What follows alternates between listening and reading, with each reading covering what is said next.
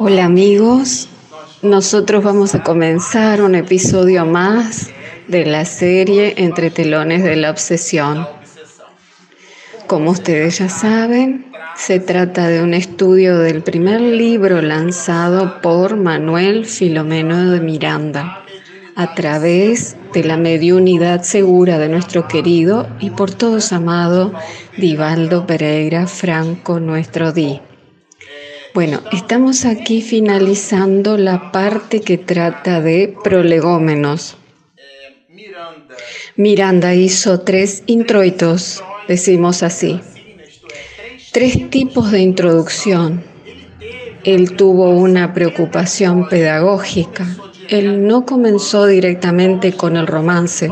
Entonces nosotros aquí tuvimos varios episodios tratando el exordio y algunos, y este es el segundo y último episodio tratando sobre prolegómenos y después el tercero y último será examinando la obsesión.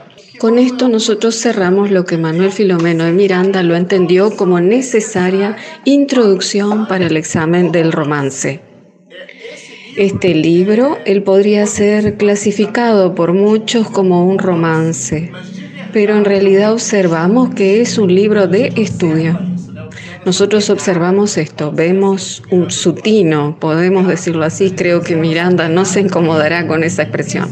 Observamos sutinos, ¿o cierto?, al percibir esa necesidad de adicionar como un instrumento de introducción a esa historia, porque en realidad no es un cuento, es un hecho que él, Miranda, analizó, lo cual ya hablamos al respecto en otros episodios, que trata de la vida de una familia con la cual Manuel Filomeno Miranda estaba junto a la familia y que él cuando llega al mundo espiritual estudia el desdoblamiento espiritual de esas relaciones obsesivas, las cuales dan origen al romance y esa historia por detrás del espectáculo del palco de la vida, digámoslo así, que él mismo llama la obra Entre telones de la obsesión, lo cual también ya lo hablamos en episodios anteriores.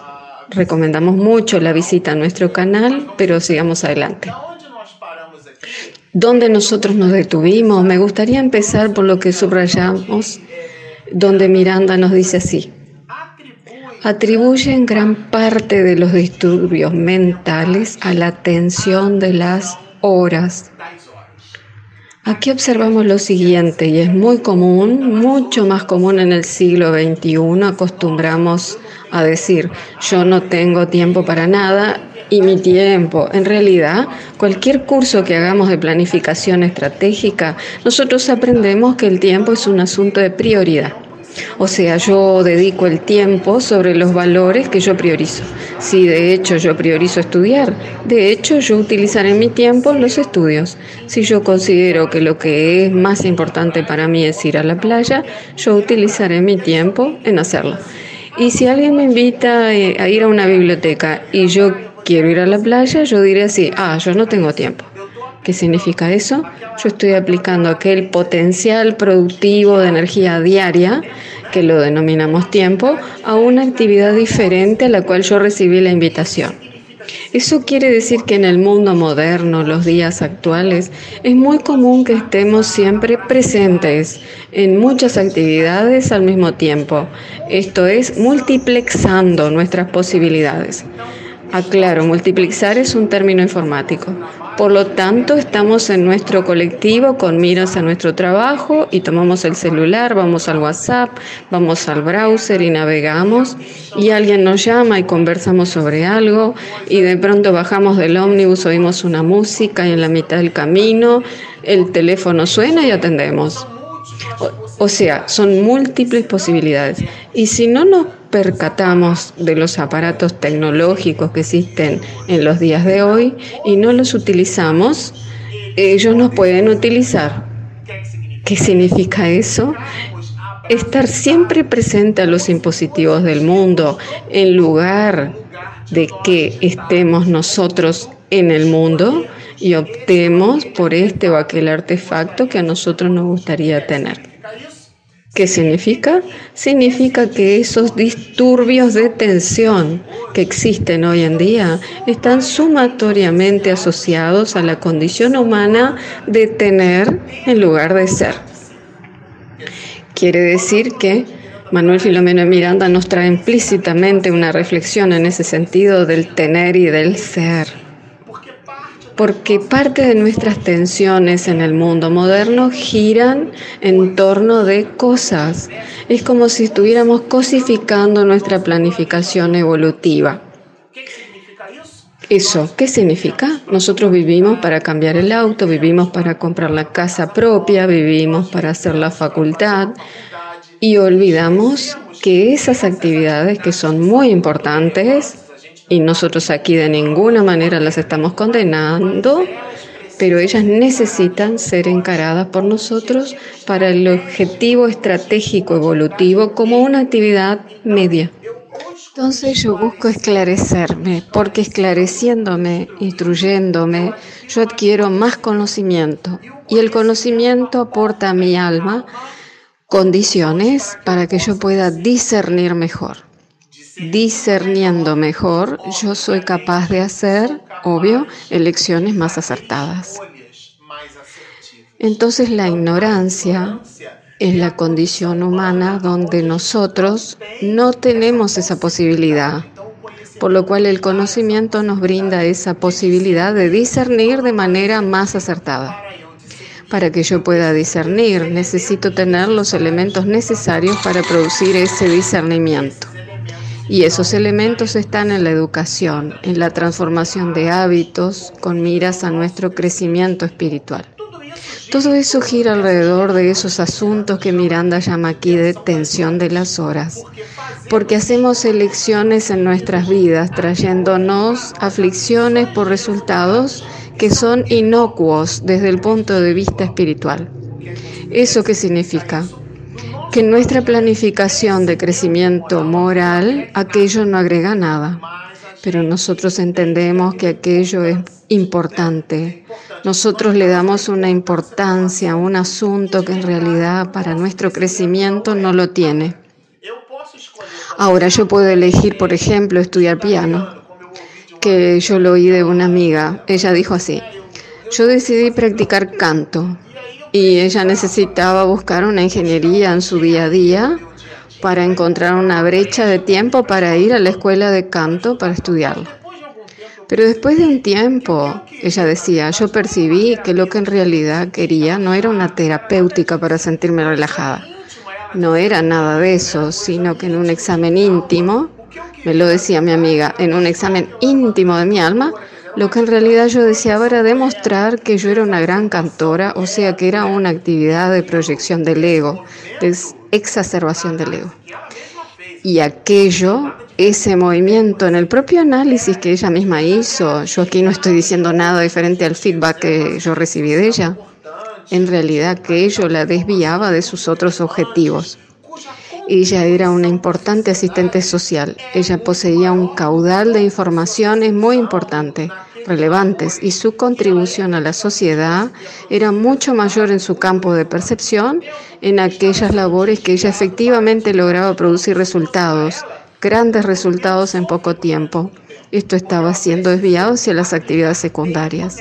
Ello le acarreó a ella un movimiento de sufrimiento durante mucho tiempo porque necesitó utilizar tiempo para esa actividad. Y eso trajo aquello que Miranda llama detención en las horas. Todo eso se traduce en lo que el propio Manuel Filomeno de Miranda denomina otros factores predisponentes. ¿Eso qué significa? Factores de predisposición. O sea, algunos de entre nosotros, por ejemplo, la persona tiene la bilis un poco agotada y de pronto ella tiene una predisposición para desarrollar determinada enfermedad, para desarrollar diabetes. O ella tiene una condición en su fisiología una determinada condición que no le permitiría, por ejemplo, una habilidad para correr, para participar de una maratón. Días atrás yo y mi esposa estábamos viendo la complexión física de las personas que disputan maratones de más de 42 kilómetros a más de 20 kilómetros por hora. Nosotros cuando vamos a la caminadora eléctrica y permanecemos corriendo 8 kilómetros por hora, ya estamos de lengua de afuera. Y hay personas que no corren en la caminadora eléctrica, sino que caminan en ella. Cuando lo colocamos a una velocidad mayor de 10, 11, 12 kilómetros, por ejemplo, la de mi casa, su límite es 12 kilómetros. Pero esos maratonistas corren a más de 20 kilómetros, o sea que ellos poseen en su estructura, en su fisiología, una complexión para correr, así como algunos traen complexiones para el canto. Existen personas que traen una complexión de acuidad auditiva, aquel oído llamado absoluto, el cual si cae un objeto al suelo, ella identifica más o menos la frecuencia. Por ejemplo, la nota La natural tiene 440 vibraciones por segundo. Cualquier material que vibre, que produzca vibraciones en las moléculas del aire a 440 Hz, que es la vibración, él produce un La natural. Y el oído absoluto sería aquella persona con la capacidad de cuidar de percibir esa vibración. Pues bien, tenemos personas con esas características, pero también tenemos personas entre nosotros con predisposición para desarrollar determinadas enfermedades.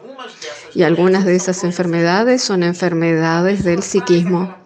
La persona trae aquella predisposición, es una especie de predisposición hacia una determinada ansiedad, hacia síndromes como encontramos hoy, síndrome del pánico, de la ansiedad, y existen algunos que son claustrofóbicas. La persona entra al ascensor y ella queda tensa. Yo veo en mi ambiente de trabajo, cuando vamos muchas veces, llego de mañana y necesito ir al décimo piso del edificio donde yo trabajo. Y una persona entra al ascensor y uno la observa y ella está tensa, porque ella tiene esa característica claustrofóbica al ambiente cerrado. A pesar de que se encuentren allí con otras personas, ella desarrolla la fobia. ¿Será que el ascensor se detendrá aquí? ¿Será que las luces se van a apagar? ¿Cómo quedará acá? Entonces esos son otros factores predisponentes a los que Manuel Filomeno y Miranda se refiere. Aquí cabe una observación.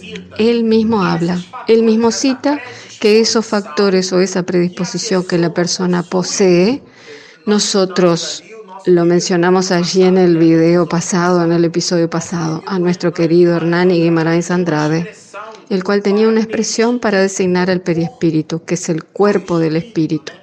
Ese envoltorio que Kardec llama ya en la introducción del libro los espíritus de envoltorio semimaterial él, Hernani Guimarães Andrade, llamaba de modelo organizador biológico. Entonces, si ustedes toman la reencarnación de Segismundo, que es un clásico en los estudios de los fenómenos de reencarnación, a través de otro periodista del mundo espiritual que es André Luis, ustedes encontrarán, por ejemplo, allí en la reencarnación de Segismundo, el óvulo atrayendo al espermatozoide que ofrecía cromosomas con características aliadas a la planificación reencarnatoria de aquel espíritu. Entonces era una atracción a través del campo mental de aquella alma que irradiando a través de su periespíritu imantaba aquel espermatozoide para que en el encuentro con el óvulo produjera una multiplicación celular con miras a una organización física ligada a las necesidades de aquella planificación reencarnatoria. ¿Qué queremos decir con esto? Que aquello que nosotros llamamos de factores predisponentes, Miranda llama de predisposición. La predisposición es del cuerpo, pero la disposición es del alma. Entonces somos nosotros que debido a nuestras características, que por los movimientos de vidas pasadas y otros factores, somos nosotros que imprimimos a través de ese modelo organizador biológico al que se refiere Hernani Guimarães de Andrade, las condiciones para que en el proceso de atracción e inclusive de elección del óvulo, que se transformará en la célula huevo o cigoto, mediante el proceso de anidación, que es cuando se recuesta en la pared del útero y se desarrolla,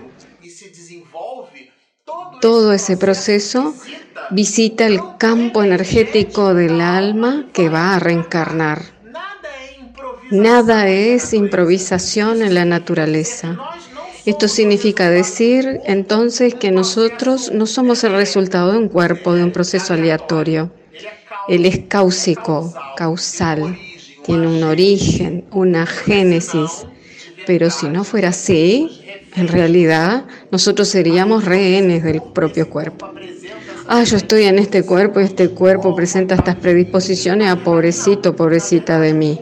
En realidad no es así. En verdad, el cuerpo presenta las condiciones que el alma imprimió en él. Esto es muy importante observarlo para nuestro estudio. Y parte de esas predisposiciones, Manuel Filomeno Miranda las ubica en el campo mental, las alienaciones mentales. El uso, él usa mucho esa expresión, estar alienado mentalmente, estar fuera de su condición de razonamiento. Entonces, ¿cuántos de entre nosotros por la psiquiatría común no somos clasificados como alienados mentales? Sin embargo, producimos comportamientos alienantes. ¿Cuántos de entre nosotros no tenemos determinadas informaciones y nuestra manifestación en el día a día es completamente contraria al conjunto de informaciones y conocimientos que las tenemos presentes? Cuando Miranda habla aquí sobre alienación mental y permanecemos imaginándonos aquellas escenas psiquiátricas clásicas y al mismo tiempo graves e impactantes, nosotros nos reportamos a un análisis extendiendo ese campo hacia un análisis reflexivo. ¿Será que yo me comporto como un alienado mental? ¿Será que estoy retirando de mi mente todos aquellos valores que la vida me infundió? ¿Cómo es mi día a día? Yo valoro al otro, yo valoro al prójimo, porque si yo busco en la reunión de la casa espírita la comunión con Dios, por ejemplo, a través de la reunión mediúmnica, que es el verdadero laboratorio del mundo espiritual, dialogando con los espíritus. Qué gusto tengo en dialogar con los espíritus y en realidad en mi día a día no dialogo con mi hermano. ¿Cómo es mi relación? Porque esa relación sí sería un análisis, un análisis reflexivo, un comportamiento de alienación mental. Yo estoy retirando de mí todos esos insumos. Y aquí él cita varios espíritus que trabajaron esos temas, de los llamados muertos, esos espíritus que Miranda menciona, esas nobles almas que imprimieron en la historia de la humanidad la idea de la sobrevivencia del alma. Él cita aquí varios, Plutarco, eh, él cita Heródoto, él cita Aristóteles y menciona Sócrates. Y nosotros recordamos al, al citar a Sócrates una disertación que hizo Divaldo y leyendo sobre la biografía de Sócrates observamos lo que dicen algunos biógrafos, que él era un hombre como similar a lo que es mencionado en el Viejo Testamento. Él no poseía gran belleza, para decir que no era un hombre lindo. Tenía los pies grandes, él fue soldado, su madre era lavandera y su padre operario de una marmolería. Pero él era un genio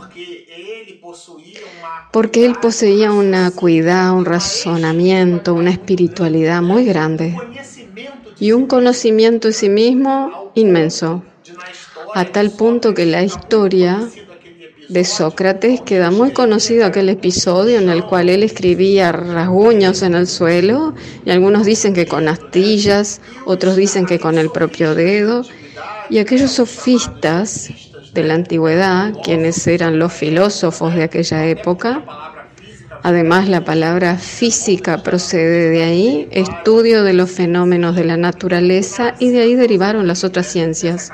Entonces, todo nace de la filosofía, de esa capacidad de la propia alma de razonar por todo y por sobre todas las cosas. Y Sócrates era un filósofo brillante y junto con él otros más, pero algunos notoriamente mediocres mediocres en el comportamiento, en el trato con el otro. Y resolvieron preguntarle al oráculo de Delfos quién era el hombre más sabio de toda Grecia, porque a ellos no les gustaba esa técnica de preguntas y respuestas dialéctica, permanecían irritados. Y se aproximaban a Sócrates y haciéndole preguntas y Sócrates respondía con otra pregunta, haciéndolos reflexionar sobre aquello.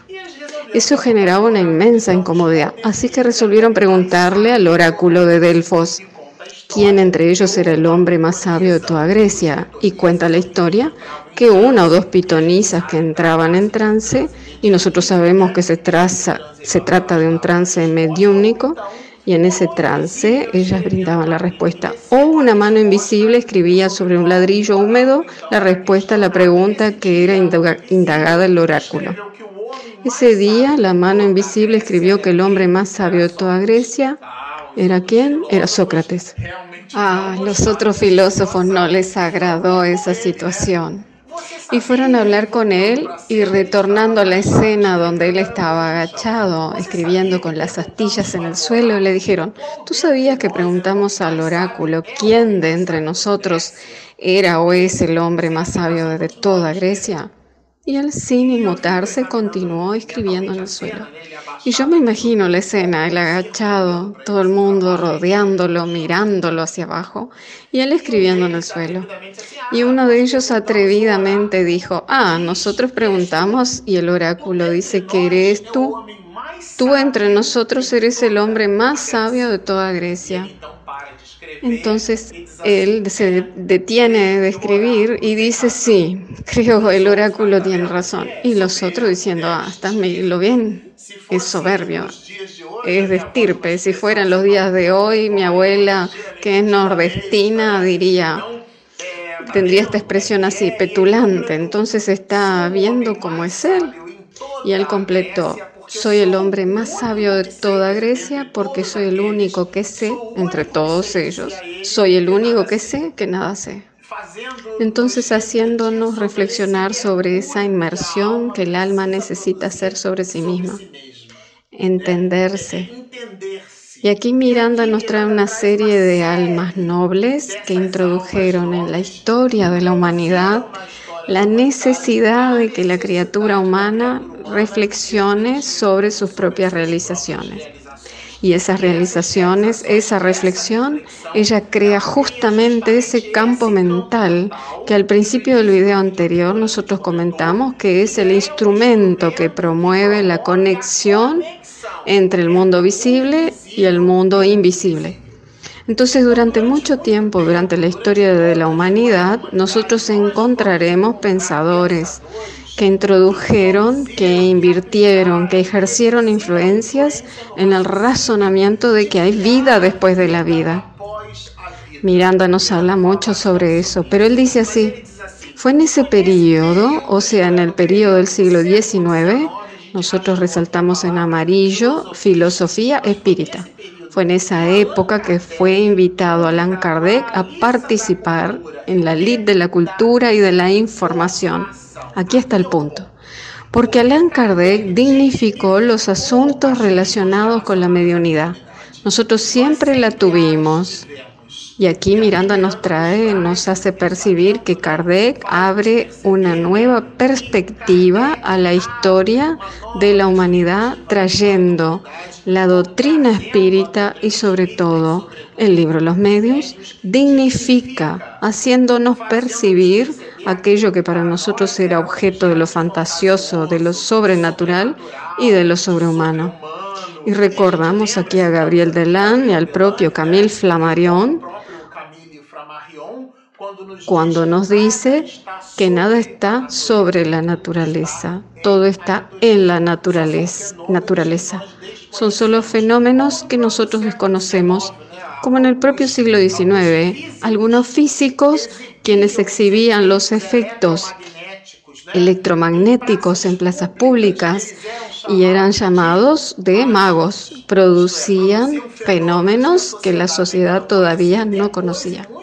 Más adelante y mucho después, es que esos fenómenos pasaron a ser conocidos y no eran magos ni ilusionistas, eran en realidad estudiosos y científicos. Entonces es en ese momento que surge la doctrina espírita, que surge la codificación kardeciana, trayéndonos luz a ese tema. Él cita al propio profesor, lo que ya comentábamos, Charles Richet.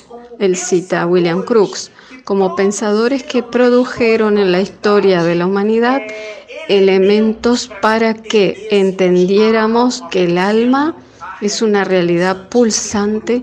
Y por último, pero no menos importante, nos gustaría destacar en la parte final de este texto Miranda diciéndonos así, aquello, aquellos que por imprevisión o probación se dejaron arrastrar a los oscuros precipicios de la anarquía mental, aquí, a usted que nos está oyendo, que nos honra asistiendo a nuestro canal, aquí lo que Miranda llama de anarquía mental es para que usted al finalizar este video realice una reflexión sobre toda su jornada diaria. Es muy importante que estemos conscientes de nuestra responsabilidad en un material llamado Pinga Fuego, Pinga Fuego, producido en 1970 por Chico Xavier, tiene la habilidad de aportarnos lo siguiente. El planeta Tierra no es un parque de diversiones. ¿Nosotros podemos divertirnos? Sí. Podemos divertirnos, pero nuestro objetivo en el mundo es nuestra felicidad. Y eso sucede a través de nuestro esclarecimiento de nuestra evolución. Con esto finalizamos esta parte. La semana que viene nosotros comenzaremos examinando la obsesión, que es la tercera y última introducción de Manuel Filomeno Miranda para el capítulo primero, que convencionalmente lo llamamos romance, donde él lo abre hablando sobre la familia Suárez. Coloquen sus comentarios, inviten a sus amigos para asistir los videos de nuestro canal. Si usted aún no se inscribió, inscríbase. Todas las semanas nosotros levantamos videos de esta serie que les confieso a ustedes que es muy conmovedor. Nos sentimos muy felices por poder estudiar y compartir el resultado del estudio con ustedes. Entonces coloquen sus comentarios, llamen a sus amigos, inscríbanse en nuestro canal, sigan con nosotros. Mucha paz.